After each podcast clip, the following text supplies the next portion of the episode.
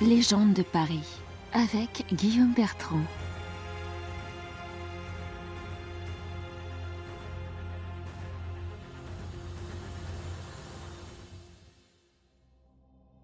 La Bastille est peut-être le monument disparu le plus connu, tant son nom est partout et à jamais associé à la Révolution française. Cette forteresse fut construite en pleine guerre de Cent Ans par Hugo Briot, prévôt de Paris, sur ordre du roi Charles V, qui allait doter Paris d'une nouvelle enceinte. Ces canons étaient tournés vers la ville afin de tenir en joue les Parisiens rebelles. Construit entre 1370 et 1382 par les vagabonds raflés dans les rues de Paris, ce petit château fort haut de 24 mètres possédait 8 tours, soit un immeuble de 8 ou 9 étages, l'équivalent du Fort Boyard. Ce petit château était entouré d'un large fossé alimenté par la Seine, dont le port de l'Arsenal est un vestige. Les cachots étant situés jusqu'à 6 mètres en dessous du sol, l'eau suintait en permanence, entretenant une humidité propice aux rats, aux crapauds, aux araignées et à toutes les infections qui en découlaient.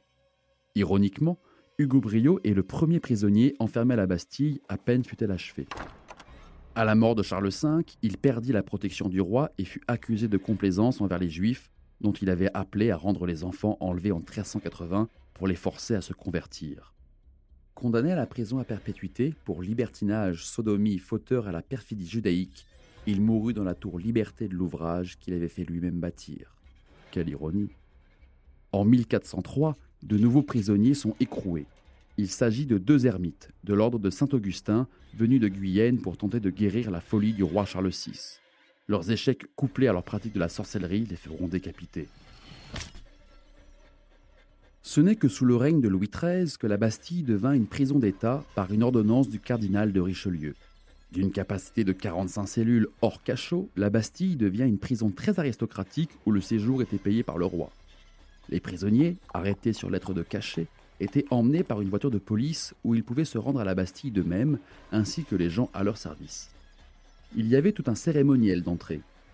Une petite cloche était sonnée, toutes les échoppes de l'avant-cour devaient baisser leurs rideaux, et les officiers devaient se retourner afin de ne pas apercevoir le prisonnier. Une fois à l'intérieur, le gouverneur découvrait alors à qui il avait affaire avant de conduire le prévenu dans sa cellule. La décoration de celle-ci était à la charge du prisonnier, et il pouvait disposer librement de la rente que lui accordait le roi.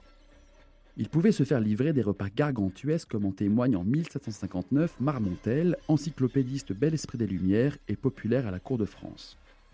Voilà mes deux geôliers qui rentrent avec des pyramides de plats dans les mains, beaux linges, belles faïences, cuillères et fourchettes d'argent. Afin de préserver l'anonymat des détenus, ils étaient rebaptisés par le numéro de l'étage de la tour dans laquelle ils étaient enfermés. Quatrième basinière, troisième bertaudière, le premier du coin.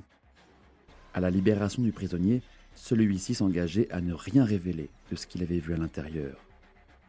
Ce qui nourrit bien entendu le mystère et sa légende. À la fin du XVIIe siècle, la Bastille comportait un quartier bien plus sinistre réservé aux miséreux et aux pailleux, parfois enchaînés, entretenus par la charité et le pain du roi. La forteresse contenait six cachots, dont un aménagé en salle de torture. Mais pour un prisonnier respectable, un repas valait l'équivalent d'une cinquantaine d'euros. La Bastille coûtait donc cher au roi, et sa destruction fut envisagée par Necker dès 1784. Certains prisonniers trouvaient leur séjour à la Bastille fort à leur aise, au point qu'ils ne souhaitaient plus quitter leur cellule. Par exemple, Madame de Stel, célèbre figure parmi les femmes embastillées, aimait à raconter que les années passées à la Bastille furent parmi les meilleures de sa vie.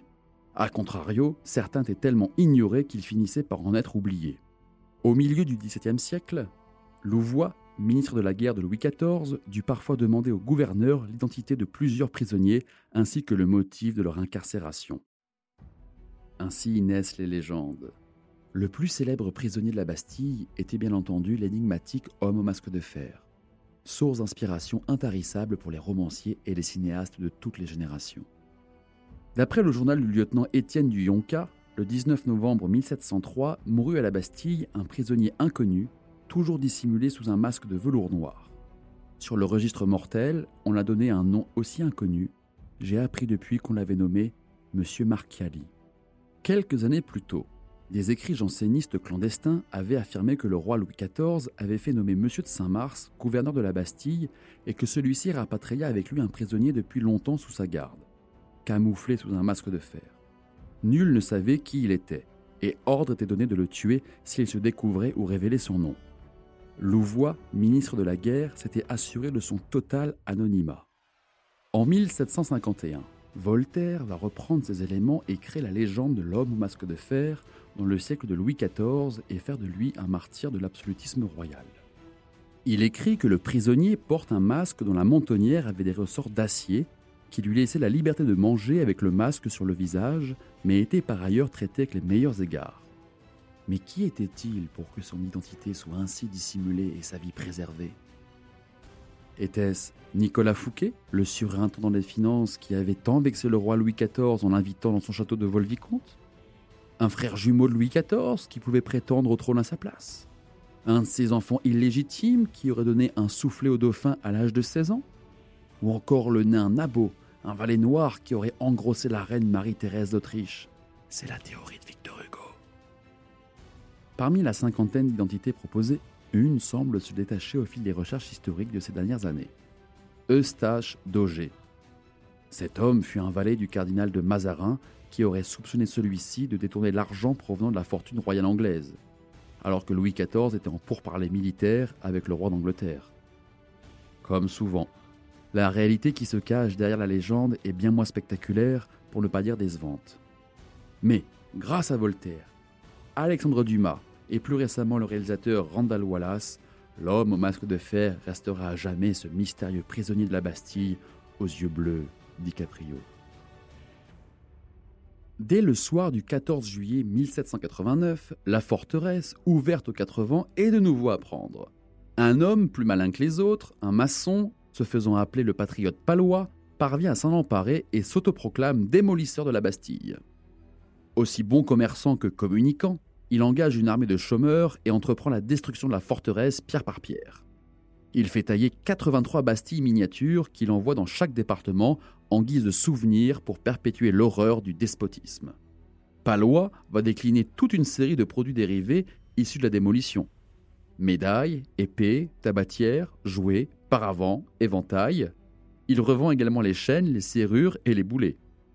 Une clé de la forteresse sera même offerte à George Washington par le marquis de Lafayette.